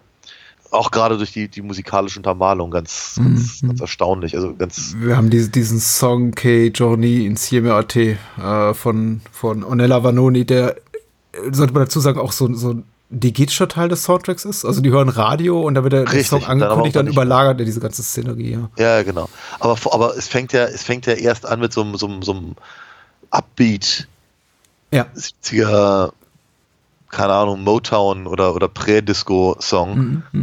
Und, und äh, das, das ist natürlich eine, das steht natürlich im krassen Widerspruch zu dem, was wir da sehen. Ne? Und, Aber ich- was ich eigentlich sagen wollte, war eben tatsächlich, dass diese, dass, dass, dass diese, diese Männer, die sie da prügeln, verprügeln, ja, eben, ja, eben auch kein Deut besser sind oder, oder eher, eher, eher sogar noch, noch schlechter, weil eben im, Gegensatz zu La Maggiara haben sie, äh, also tun, tun sie halt wirklich jemandem was an. Ja. Ne? Und sie ist halt nur in diesem, in diesem Aberglauben gefangen, was sicherlich auch nicht unbedingt lustig ist, aber während natürlich, sagen wir, genau diese, diese, diese spuckenden äh, alten, schwarzgewandeten Frauen natürlich in ihrem Aberglauben da eben in der, in der hiesigen Kirche äh, ähm, sich, sich sehr wohl aufgehoben fühlen, äh, wie uns ja auch verschiedene Szenen zeigen. Äh, sowieso, das, das, das, das zu, zu, zur Schaustellen von ähm, Rechtschaffenheit, möchte ich sagen Ja. das, äh, das, das, das zieht sich eben auch durch den ganzen Film und durch die meisten Figuren und nicht nur, nicht nur den, den Figuren, die halt in dem, in dem Dorf leben, sondern natürlich in gewisser Weise auch bei, was ich bei dem, bei dem Police Commissioner, der hat, glaube ich, gar Mhm. keinen richtigen Namen. Ich weiß jetzt auch gar keine Übersetzung für Commissioner. Polizeichef. Ja. Der scheint ja nicht von dort zu sein, im Gegensatz zu, zu äh, hier Modesti zum Beispiel. Ähm, oder aber natürlich auch in, in, Form von äh, An- Andrea Martelli, also der für Thomas Millian fig äh, gespielten Figur. Die, du hast natürlich völlig recht, die sind ja alle, die sind nicht inkompetent. Sie sind aber eben auch allesamt sehr davon überzeugt, dass sie diejenigen sind, die das Richtige tun. Ja, ich, ich glaube, mein Rückschluss auf ihre äh, relativ adäquate Kompetenz, muss ich mal sagen, sie ist auch nicht super kompetent, äh, kommt, glaube ich, daher, dass sie dann eben auch zu Unrecht verdächtigte Personen aus der ähm, Haft relativ schnell entlassen, so eben widerfahren Giuseppe oder eben Machara. da, dadurch zeigen sie ja nicht unbedingt, dass sie, dass sie besonders große Einblicke in, darin haben, wie diese Dorfgemeinschaft funktioniert. Nein, überhaupt nicht. Tatsächlich, so- meine Referenzpunkte sind eher dann andere, ich würde mal sagen, im weitesten Sinne Jolly, also Leute, äh, Filme aus dem Genre, wo eben auch Polizisten gerne mal äh, als äh, massiv inkompetent oder ungerecht äh, charakterisiert oder ge- gezeichnet werden, einfach um die, die Spannung zu befördern, einfach indem man sie offensichtlich falsche Dinge tun sieht, wohingegen hier immer sich alles relativ schnell aufklärt, im Sinne von, ach so, äh, war doch der falsche oder die falsche, lassen wir sie da, lassen wir sie da frei. Es gibt Ja, Stimmen der Vernunft, möchte ich sagen. grundsätzlich schon, aber Mhm. wir, weder, weder Giuseppe noch La Macchiara haben ja viel davon, dass sie die Das Polizei sie ist laufen lässt. Absolut, absolut, ja. Ja. Ich gucke ein bisschen anders auf den Film als du. Hm? Naturgemäß, weil ich den Film sehr viel häufiger gesehen habe. Das war jetzt Okay. das fünfte oder sechste Mal. Ich lebe schon relativ lange mit dem Film. Ich habe ihn tatsächlich zum ersten Mal gesehen äh, vor rund 15, 16, 17 Jahren. Ich war damals liiert mit einer Dame aus, äh, aus Griechenland äh, während des Studiums und äh, sie war ein großer Fan von Irene Papas. Oder ich meine, Irene Papas ist zumindest äh, eine, eine griechische Nationalheilige, so im medialen Bereich. Einfach eine unglaublich beliebte, populäre Schauspielerin und sie sagte, äh, sie wollte gerne mal was mit Irene Papas sehen und ich sagte, ach hier, guck mal, ich habe noch dieses alte Tape mit dem Fulci hier rumliegen.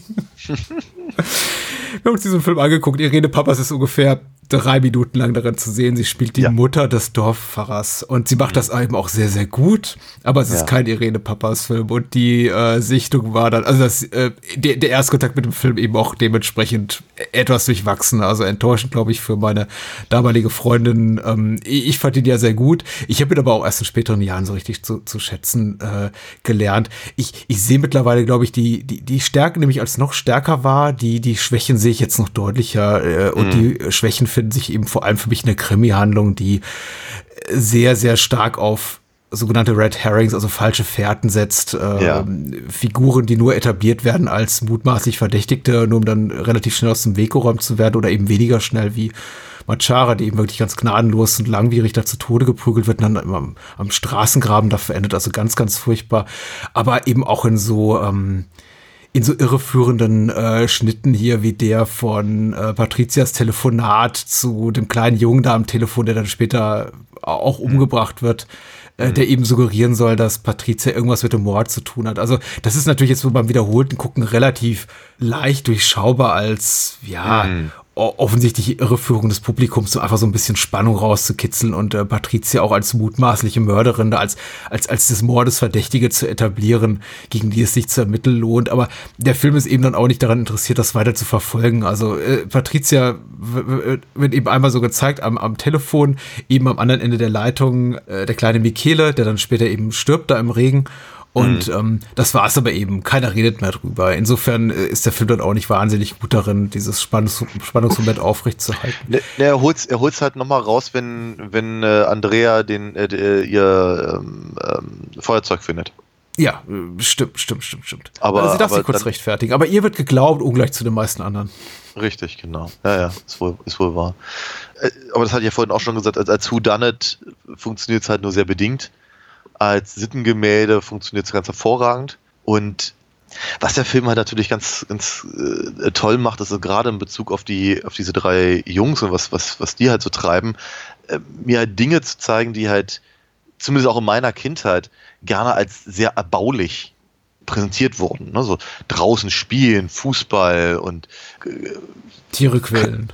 ja, eben. Und da kommen wir genau zu, zu solchen Sachen, weißt du? Und wie wird me- meine Kindheit, die halt nun mal in, in den ausgehenden 70ern ja begann, äh, war ja eben durchaus noch von, von, von sowas wie, wie Brennglas, also so Lupe, Lupe und Ja. Ameise geprägt, ja. Ja. Äh, das fand ich damals schon scheiße, muss ich ganz ehrlich sagen, aber da war ich auch einer der wenigen von. Ähm, weil das ist halt, ne, das Jungs machen sowas, ne, und die müssen doch raus an die frische Luft, auf Bäume klettern und all das.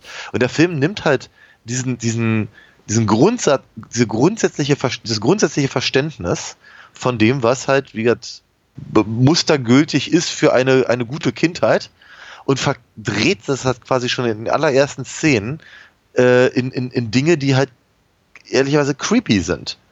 Ne? Wie- wie- Wenn, wenn sie da. Wir, wir, wir beginnen den Film damit, dass der, dass, dass der eine Junge eben diese, diese Echse quält und dann hat das Auto äh, entdeckt, in dem die beiden, äh, die beiden äh, Prostituierten sitzen und offenkundig ja gerade ins Dorf gekarrt werden. Er ruft seine Jungs zusammen, damit sie ein bisschen spannen können. Und dann erwischen sie eben Giuseppe, der eben auch äh, ähm, durchs Schlüsselloch äh, gucken möchte und dann machen sie sich über ihn lustig Mhm. und sowas. Und wir, die, die, diese ganze Fußballnummer wird ja auch dann äh, am Ende ins, ins Gegenteil umgedreht und so. Also ist der, diese, diese, diese Dekonstruktion von, von dem, was man gemeinhin halt als, als naja, erbaulich halt äh, äh, empfindet, ähm, bestimmt den Film, und zwar ab der ersten Minute. Ach, der ganze, der ganze, du hast ja von, von Catholic Guild gesprochen, also der ganze religiöse Aspekt, wie Trauer funktioniert und wie diese Dorfgemeinschaft funktioniert und wie sie halt irgendwie gar nicht zusammenhalten, aber so tun als ob und, und, und das auch mal hochhalten und so, das, äh, das entlarvt der Film halt durchgängig. Interessant ist, glaube ich, also dass in meiner Wahrnehmung die ganzen, die, die ganzen Dorfbewohner, zumindest so, so, soweit man das eben beurteilen kann, in dem geringen Rahmen, in dem wir sie eben kennenlernen, alle von der sprichwörtlichen Catholic Guild, äh, für die es keine wirklich schöne deutsche Übersetzung gibt, habe ich das Gefühl, äh, ge gequält werden, wohingegen der Mörder, Achtung, dicker Spoiler, das ist der Dorfpfarrer, Ja. mit sich diesbezüglich relativ im Reinen zu sein scheint. Also er glaubt schon, dass es das Richtige ist, was er da tut. Natürlich quält ihn das, die Tatsache, dass er eben da kleine Jungen ums Leben bringt. Und ganz ehrlich, er könnte sie auch ein bisschen weniger, weniger grausam tun, als jetzt Kinder zu ertränken und irgendwie qualvoll aufzuschlitzen. So, da, da gibt's andere Möglichkeiten. Also nicht, dass ich hier irgendwas propagiere oder so. Aber äh, es, äh, es, er ist ein furchtbarer Mensch tatsächlich und der eignet sich wahnsinnig gut als Mörder. Dahingehend schattet der Film aber auch so ein bisschen als Spannungskino, weil ich das Gefühl habe, auch schon beim ersten Mal, als ich den Film sah, er ist eigentlich der Einzige, der übrig bleibt, von dem ich eben nicht sage, Ah, er ist unmittelbar verdächtig, von daher scheidet er sowieso aus, weil er ist eben zu verdächtig, Ja. aber er ist eben da. Also er ist tatsächlich neben dem Polizisten und Thomas Millian und äh, Patricia der einzige, von dem ich sage, okay, der käme überhaupt noch in Frage. Und dass es Thomas Millian oder Patricia nicht ist, ist relativ früh klar, weil ja, die sind einfach prädestiniert dafür, zusammen in der Kiste zu landen. Das ist, das ist prinzipiell erstmal richtig, wobei natürlich hier äh, äh, Martelli, also ähm, Thomas Millian, äh, ja relativ lange eher im Hintergrund des Films ähm, Mhm. agiert. Und damit könnte das halt durchaus, äh, sagen wir mal, der, der, der Film gibt sich nicht genug Mühe, ihn als, als potenziellen Mörder zu etablieren. Also Ja. anders als bei Patricia.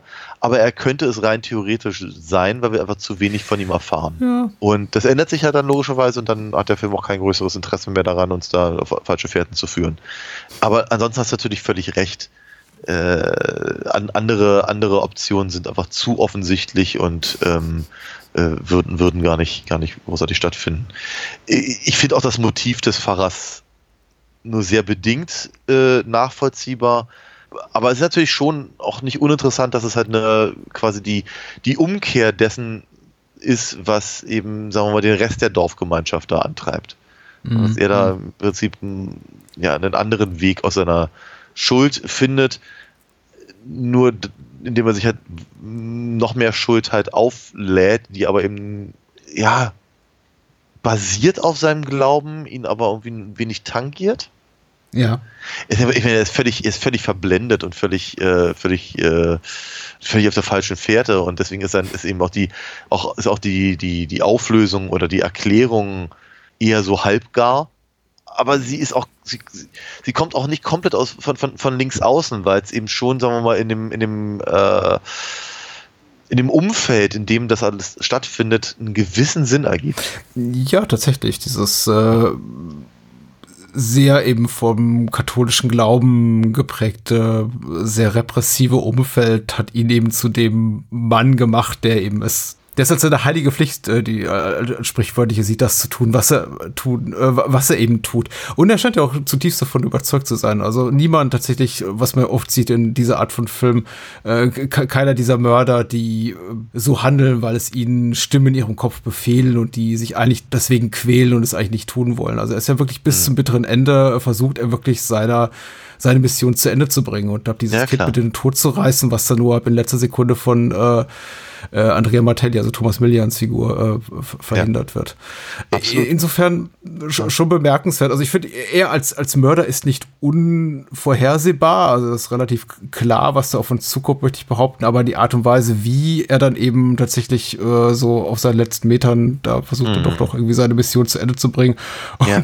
dann zu Tode kommt, das ist schon mehr als überraschend. Es ist, ja, damit hatte ich dann auch nicht mehr gerechnet. Aber, ähm, aber es ist schon interessant, wer ihn tatsächlich buchstäblich zu Fall bringt. Ne? Weil im Prinzip die, die ganze Verkommenheit, die halt der Priester da sieht, halt in der, in der modernen Welt, äh, vor der er ja quasi die, die, die, die Seelen der Jungen retten will, sieht er vermutlich, oder zumindest der Film suggeriert das, sieht er ja vor allem äh, durch Patrizias sehr offene, sehr weltliche Lebensart Mhm. äh, äh, halt ähm, bedroht. Und äh, dem, und dem, ähm, dem Journalisten macht er auch ganz klare Vorwürfe, dass eben ihre Art, äh, also die, die journalistische Art, die Welt zu sehen, ja eben auch Teil des Problems sei, dem er sich angenommen hat. Ja, und äh, dass genau die beiden nun sind, die sich mit ihm da auf dem, auf dem Hügel prügeln.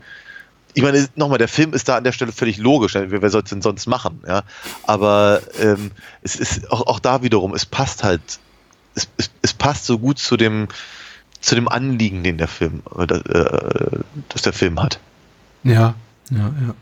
Äh, wie, und, und damit komme ich auch wieder zu dem zurück, was ich glaube ich zu Beginn oder du zu Beginn sagtest, von wegen, ähm, die, die, die Handlung mag nicht die, sagen wir mal, sie, sie mag etwas überbevölkert sein mit einem Ensemble, das vielleicht irgendwie fünf bis zehn handelnde Figuren zu groß geraten ist und äh, mehr Fässern, ja. als man bereit ist, am Ende des Tages wieder zu schließen. Aber sie ist eben konsequent in dem, was sie erzählt, weil sie eben tatsächlich immer bei der Sache bleibt und im Grunde dieses, diese Haltung, die der, die den Film prägt oder die das Dorfleben prägt, so wie, sie, wie es uns präsentiert wird, eben immer im Mittelpunkt des Interesses bleibt. Also jegliche Art des äh, nicht nur investigativen Weiterkommen, sondern eben auch äh, bezüglich der eigenen Geisteshaltung oder der eigen, eigenen äh, seelischen wie, wie, wie intellektuellen Weiterentwicklung wird eigentlich nur blockiert oder ständig ausgebremst durch dieses rückschrittige Denken. Mm. Dieses irgendwie Festhalten an alten Moralvorstellungen und, und, und, und Werten, die einfach komplett verkommen sind und äh, mm. für die es sich nicht zu leben lohnt und die es sich, die, die es sich nicht lohnt, weiter zu verfolgen. Also das ist eben immer, immer da in allem, was da getan wird. Und jeder, der versucht, daraus auszubrechen, wie eben eine Machara oder eben auch Patricia, die die einzige ist, die mit dem Leben davon kommt, oder eben die kleinen Dorfjungs, die sagen, hä, lass uns einfach mal Kinder sein, ist doch cool. Die, die enden einfach tot, die enden als Wasserleichen oder äh, verhackstückt mhm. im Boden oder eben irgendwie verbuddelt in der Höhle. Also äh, es ist, es ist wirklich tragisch. Also das ist, ja, äh, ja, ja. es ist so ein, ein, ein, ein zynischer, abgrundtief mhm. bösartiger Film, dass ich mich frage, warum der mir immer noch so, ich möchte nicht sagen Spaß macht, aber warum ich den relativ unbelastet gucken kann, weil bei thematisch ähnlichen Filmen ja. tue ich mich sehr, mit thematisch ähnlichen Filmen tue ich mich sehr, sehr viel schwerer. Vielleicht liegt es auch so ein bisschen an, an Riz Ortolanis Musik oder einfach, dass es eben Fulci, Fulci gelingt, wirklich auch, auch einfach ansprechende Bilder einfach im, im ganz ja. konservativen Sinne zu finden für diese, für das, was er da zeigt. Äh, an der Kamera ist Sergio Duffizi, aber ich, ist einfach auch ein schöner Film, ein pittoresker Film, möchte ich behaupten. Ja, auf jeden Fall. Also ähm, sieht wahnsinnig gut aus. Und, äh, ja, danke dir, dass du Riz Ortolani äh, äh, erwähnt hast, weil der konnte es offenkundig sehr gut, sehr, sehr schöne Musik für ganz schlimme Filme zu machen. ich stehe da sehr drauf. Ähm, äh, ganz, ganz toller Soundtrack. Ich weiß nicht, ob ich den Film wirklich als zynisch empfinde. Dafür dafür weidet er sich aus meiner Sicht zu, nicht, nicht genug an dem, an dem, an, an all dem Hass mhm. und all der Unbill, die wir da sehen. Mhm. Ich habe eher das Gefühl, er ist fast schon ein bisschen klinisch damit.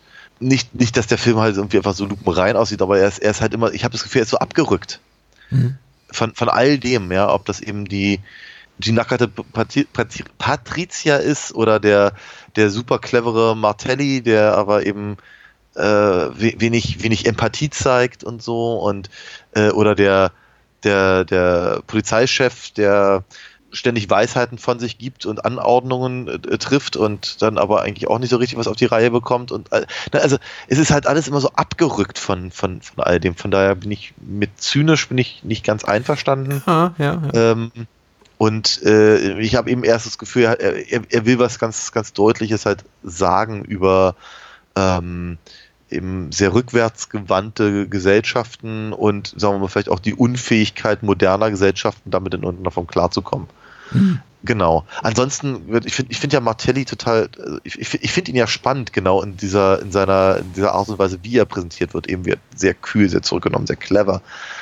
Aber dann ist er eigentlich größtenteils raus aus dem Film, bis er dann am Ende auf einmal den Held geben kann, aber ohne dass wir wirklich mit ihm persönlich halt mitfiebern, sondern nur mit der Situation bestenfalls, die äh, weil die Situation mittlerweile so abstrakt ist, halt alt gegen neu, wenn man so möchte, oder, oder traditionell gegen modern oder so. Und äh, und natürlich halt um, um das Wissen, äh, dass der, dass der Priester halt drei Jungs umgebracht hat und eben jetzt auch das kleine Mädchen auch noch äh, von der Klippe stürzen möchte, äh, lässt natürlich, sagen wir mal, die Sympathien äh, sehr, sehr, Sympathiepunkte werden leicht verteilt hier gegen Ende. Ja. Und ich muss ganz ehrlich sagen, ich bin ja total begeistert. Ich, ich, ich finde, wir sollten viel, viel mehr mit Thomas Millian machen. Wir hatten ihn ja schon ein paar Mal und ich finde, jedes Mal, wenn er auftaucht, ist er irgendwie anders.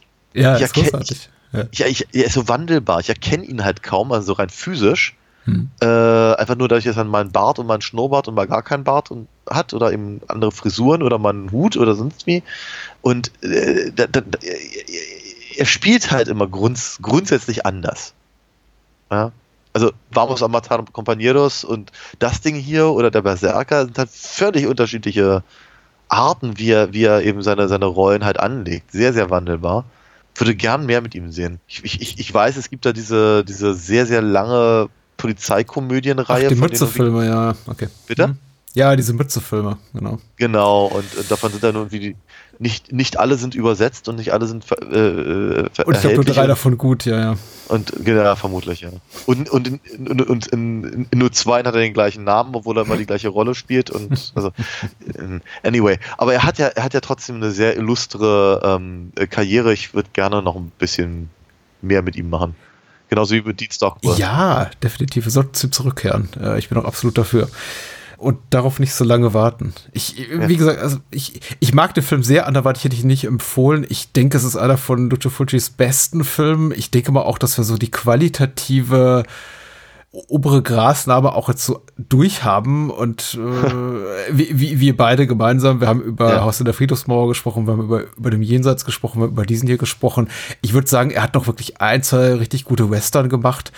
Auch im Spätwerk finden sich noch so ein paar, ein, zwei Ausrutscher nach oben. Ähm, Wie gesagt, ich, mag ich mag den hier sehr, sehr gerne. Ich finde ihn ganz, ganz großartig. Nicht nur einer meiner liebsten Fulcis, sondern eben auch, glaube ich, äh, ein, ein Höhepunkt in seinem Schaffen im, im Allgemeinen. Und äh, was ich auch besonders äh, schön hier fand und äh, ich ich, ich war gespannt, wie, wie es wirken würde. Und ich habe jetzt die, die, die Krimi-Handlung, also die Jallo, den Jallo-Plot hier immer so gut gedisst und gesagt habe, als Krimi oder als Thriller ist das ja nichts Besonderes. Aber was wirklich gut funktioniert, ist das, was äh, ein Film wie äh, Schweigende Lämmer zum Beispiel auch 20 Jahre später gemacht hat. Im Grunde uns erstmal rein auf der gesprochenen Ebene und äh, nur in kurzen Bildern ab, Morde zu präsentieren, bevor es uns eben einen Mord derselben Gangart, äh, derselben Machart quasi in, in voller Länge zeigt, sodass wir halt richtig mitfiebern können.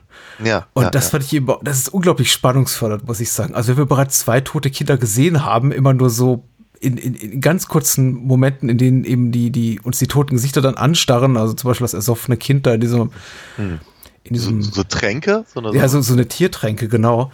Und dann eben äh, den kleinen Bekele präsentiert bekommen, wie er rausrennt in den Regen und wir Ja, eben ja. uns sicher sind, dass er dort äh, seinem sicheren Tod in die Arme läuft. Das macht es unglaublich spannend, ich möchte sagen, grenzwertig unerträglich, weil wir, Mhm. Ja, wenn wir eben vorher schon diese, diese, die Erfahrung haben mit, äh, mit dem kleinen Bruno und Mario, die eben äh, zuvor schon umgebracht wurden von einem zu Mhm. Mhm. diesem Zeitpunkt noch unbekannten Täter. Da ist er auch, da, da funktioniert er auch ganz toll als Thriller einfach. Ich finde ich find ihn da auch et- etwas stärker, als wenn er dann eben auf einmal, auf einmal mit Gore-Effekten halt um die Ecke kommt. Hm. Wobei diese, diese, diese mh, Schmarren, Striemen, Ja. wie auch man nennen möchte, äh, ähm, ähm, diese Exekutionsszene, wenn man so möchte, ähm, die sind schon sehr unangenehm. Auch Von Machara, halt, ja. Hm, ja. Ja, Machara. Die sehen natürlich, die sehen halt nach Pappmaché und, und, und, und Latex halt aus. Aber wiederum, was ich ja vorhin schon sagte, die Idee dahinter ist schlimm genug und sie sind eben, ja, wie soll ich sagen, sie sind halt drastischer, als man es normalerweise gewohnt ist. Und da muss der Effekt nicht mal super hundertprozentig stimmen. Es reicht Mhm. halt, dass er, dass ich weiß, was damit gemeint ist und das ist sehr, sehr unangenehm. Ja. Sie, sieht eben auch nicht schön aus. Aber ich hätte eben auch ganz hervorragend eben auch leben können, ohne, ohne den Abgang vom Priester, muss ich ganz ehrlich sagen. Äh, okay. jetzt mal ganz abgesehen, also die, die, die Puppe, die sie da genommen haben, sieht kacke aus. Also jetzt mal wirklich ganz ohne, ohne, ohne schöne Rederei. Das sieht einfach, das, das sieht nicht aus wie der Schauspieler. Und äh, sieht, sieht ehrlicherweise nicht mal mehr, aus- mehr aus als eine, als eine Puppe. Aber auch hierum, wiederum, das ist einfach eine sehr, sehr unangenehme Idee. Und ich habe ein paar Mal so ein bisschen so "Ugh" gemacht beim, beim, beim Gucken, weil wiederum, es ist eben, es ist eben keine saubere Angelegenheit bei Fulci offenkundig, sondern es ist eben, ja, wenn du da vom, vom, vom, vom Felsen fällst, danach bist du halt ein Haufen Matsch. Und wenn dein Gesicht gegen Felsen, Ja, an, dann, an Felsen entlang schuppert, dann spu spuren eben die Funken. Ja. ja. In der Tat. Ich, mag, ich So. mag die surreale Qualität tatsächlich der Effekte. Und du hast natürlich recht, das ist ähm, we wenig überzeugend im Aber, ja, konservativen. es ist, es, ist, es, ist, es ist visuell wenig überzeugend, aber eben auf der, auf der, auf der Bedeutungsebene halt umso Mhm. mehr.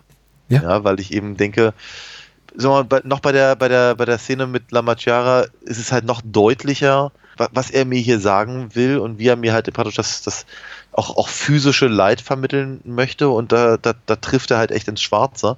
Ähm, aber beim, beim Abgang des äh, Priesters, da bin ich mir etwas unsicher, was es bedeuten soll, dass er das jetzt in seiner, in seiner drastischen Bilderkraft halt versucht auszudrücken.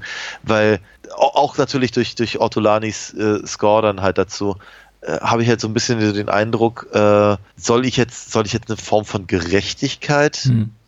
dabei äh, empfinden? Oder soll ich, soll ich sagen, okay, ja, es mag vielleicht sogar gerecht sein, aber es ist trotzdem unangenehm? Oder selbst, selbst, selbst der Priester ist eine arme Sau, der, der hat das nicht verdient? Oder was, was, was will mir eigentlich der Film damit sagen, dass er auf den letzten Meter nochmal so draufhält und ihm zeigt, was, was, so, was so die Puppentrickstube zu, zu bieten hat? Das habe ich nicht ganz verstanden, muss ich ganz ehrlich sagen.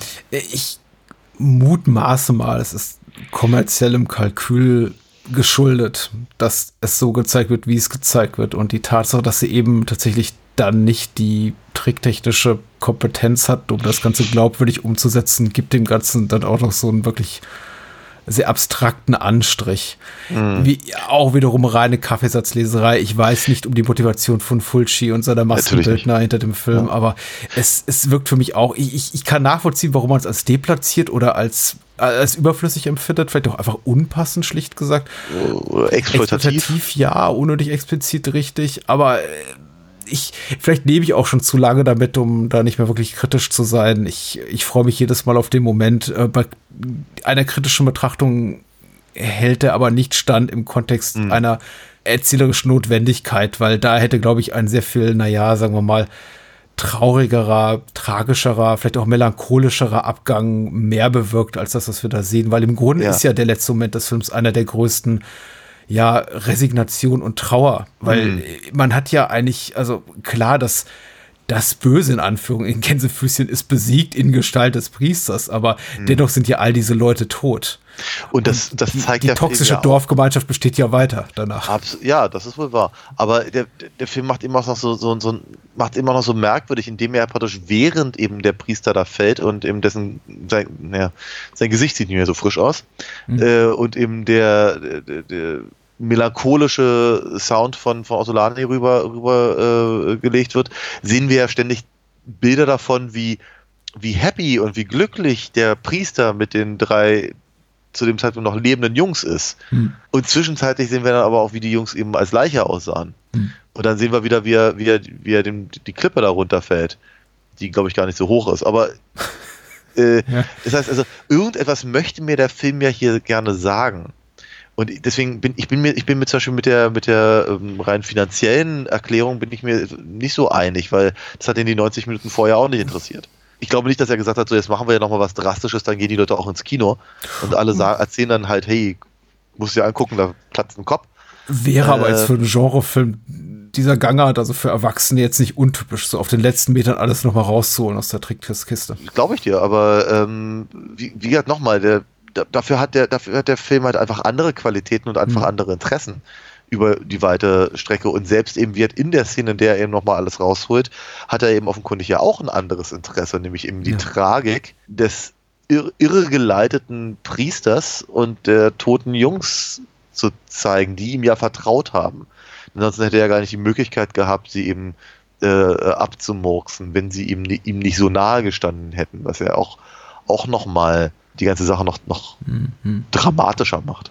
Mhm. Und das, das verbindet, das verbindet er halt alles in der, in der letzten Sequenz. Hat mich ein bisschen ratlos hinterlassen, muss ich ganz ehrlich sagen.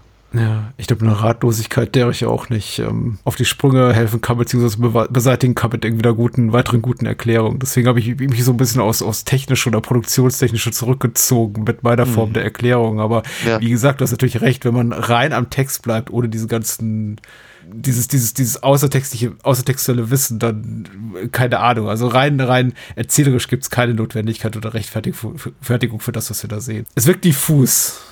Ja, ich, ich, ich habe halt, ich hatte, ich hatte halt so den Verdacht, vielleicht wirkt es nur auf mich so unklar.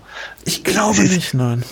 Weißt du, ich, ich, ich bin mir nicht sicher, ob ich das richtig beschreiben kann, aber ich, ich, ich sah das und dachte so bei mir, Fulci weiß ganz genau, was er da tut. Er will ja. das so haben. Und er will das aus einem bestimmten Grund so haben. Aber während ich das halt zwar sehr eindrucksvoll finde und es mich auch durchaus berührt, nicht, so wie soll ich sagen, auch durchaus unangenehm berührt, komme ich dem nicht so ganz auf die Schliche. Ich, kann, ich kann ihm gerade nicht folgen. Mhm. Und vielleicht ist das aber auch der Punkt. Vielleicht, vielleicht ist das auch tatsächlich dann so ein, so, ein, so, ein, so ein Anlass, warum man sich so einen Film halt auch einfach nochmal anguckt. Und äh, ich, glaub, ich glaube, da, da, da würde äh, Nonzi, Sevizia und Paperino durchaus sich eignen. Also, ne? Vielleicht, vielleicht kehren wir doch mal dahin zurück. Ja. Ja. In einigen Jahren. Und jetzt springt mir mein Kater auf den Schreibtisch. Ja, was machst du? Äh, vielleicht habt ihr das schon gehört. Der, mein, mein, mein, mein Kater sabotiert die Podcast-Aufnahme, aber ich glaube, unser Gespräch ist auch zu einem natürlichen Ende gekommen. Ich glaube, ich glaube auch. Mit Katze oder ja. ohne. Nächste Woche, so richtig geil. So. Äh, feuchte Schlüpfer inklusive. Natürlich nur auf unserer Seite des Mikrofons und nicht in den Filmen, über die wir sprechen. Nein, nein. Es gibt einen Sharon Stone Double Feature und ja, du darfst einen der beiden, beiden Titel ankündigen. Wir, wir, haben uns die beiden schönsten ausgesucht. Also gerade ja. also, also geradezu die, die, die, die Spitze ihres Övres, wenn man so möchte. Ja? Möchte ich auch behaupten, ja. Also mir fallen auch sonst keine Filme, ehrlich gesagt, ein, jetzt so ad hoc, die sie gemacht hat, außer diesen beiden. Ja, natürlich, ja. Also Ne? Damit war ihre Karriere quasi auf dem Höhepunkt und danach tot.